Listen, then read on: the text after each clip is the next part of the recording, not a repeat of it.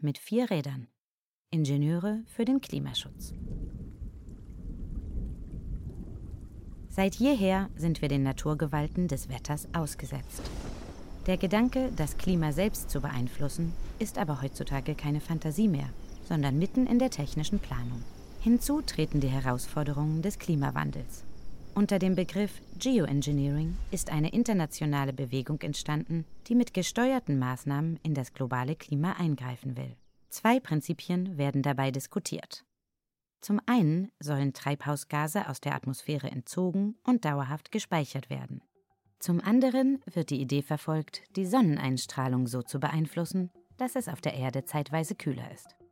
Für letzteres sind Riesenspiegel oder reflektierende Nanopartikel im Gespräch, die im Weltraum das wärmende Licht der Sonne von der Erde wegleiten. Die gleiche Funktion könnten auch großflächig angelegte Schwefelwolken in der Stratosphäre erfüllen.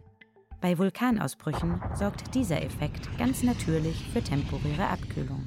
Eine weitere Geoengineering-Idee nutzt die CO2-bindende Kraft der in Ozeanen lebenden Phytoplanktonalgen. Mit speziellen Düngungen könnte ihr Wachstum gefördert werden. Doch wie steht es mit Geoengineering fern des Alls oder der Ozeane, sondern hier auf dem Land? Bettet man die Ideen der Klimatransformation in alltägliche Produkte und Prozesse ein, kann es in Kleinen Großes bewirken. Und auch das Auto kann dazu seinen Beitrag leisten. Elektro- und Hybridantriebe senken bekanntermaßen die CO2-Emissionen. Mit synthetischen Kraftstoffen, sogenannten E-Fuels, fahren aber sogar Verbrennungsmotoren emissionsfrei. Bis zu 2,8 Gigatonnen CO2 ließen sich bis 2050 mit dem europäischen Pkw-Bestand einsparen, rechnet Bosch vor. Neben neuen Kraftstoffen verringern Fahrprogramme den Spritverbrauch und den Ausstoß von Emissionen.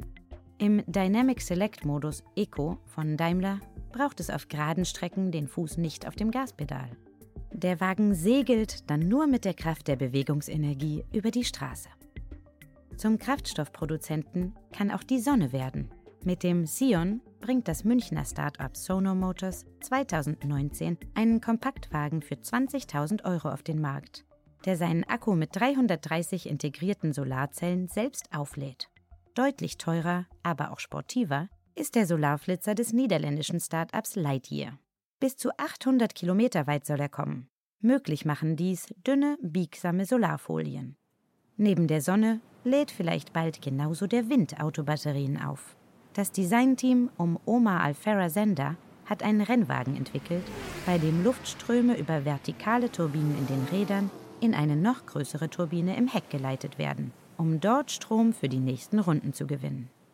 CO2 aus der Atmosphäre herauszuziehen, ist ein Kernziel des Geoengineerings. Hierfür können neue Filter für den Innenraum im Fahrzeug genutzt werden.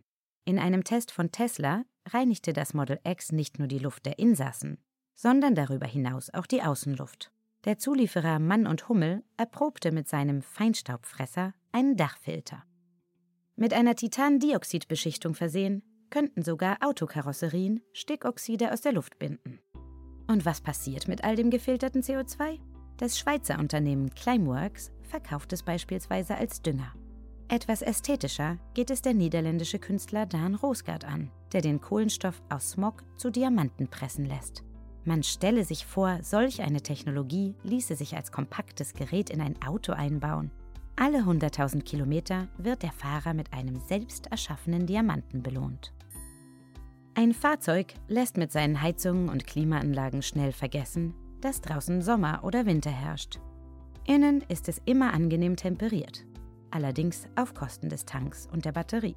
Der Weg zum Passivauto, das wie das Passivhaus den Energieverbrauch auf ein Minimum reduziert, führt unter anderem über spezielle Lacke und Scheiben. Schon länger gibt es Autolacke, die das Sonnenlicht reflektieren, sodass sich der Innenraum weniger aufheizt. Um den Einfall von Sonnenlicht durch die Scheiben zu regulieren, könnte man auf Glas zurückgreifen, das sich per Sprachbefehl dimmen oder tönen lässt. Ferrari nutzte diese Technologie bereits im Dach seines 575M Super America. In der Architektur ist das Passivhaus jedoch längst nicht das Maß aller Dinge. Mittlerweile existieren sogenannte Plus-Energiehäuser, die sogar Stromüberschüsse erzeugen. Mit Fahrzeugen ist dies genauso möglich. Die Kuhn Schweiz AG hat einen Kipper entwickelt, der sein tonnenschweres Gewicht und die Schwerkraft nutzt, um Strom zu produzieren. Wie die Überschüsse aus der Mobilität auch Städte mit Strom versorgen könnten, zeigte Toyota auf der Paris Motor Show 2016 mit seinem FCV Plus. Wird er nicht gefahren, kann er als mobiler Generator genutzt werden und Strom für das Zuhause des Fahrers liefern. In Solarautos steckt dieses Potenzial ebenfalls.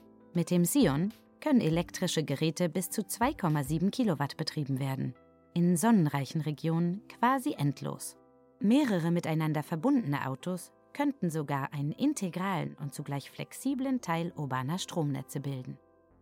Geoengineering muss nicht nur groß gedacht werden. So wie jeder zu Hause die Umwelt schützen kann, indem der Standby-Knopf am Fernseher oder die Heizung in nicht genutzten Räumen ausgeschaltet werden, kann auch die individuelle Mobilität mit dem Auto zu einer sauberen Welt beitragen. Schafft es die Autoindustrie, Technologien zum Filtern und Senken von Emissionen und Temperaturen in Serie zu bauen, wird das Auto ein Geoengineer par excellence.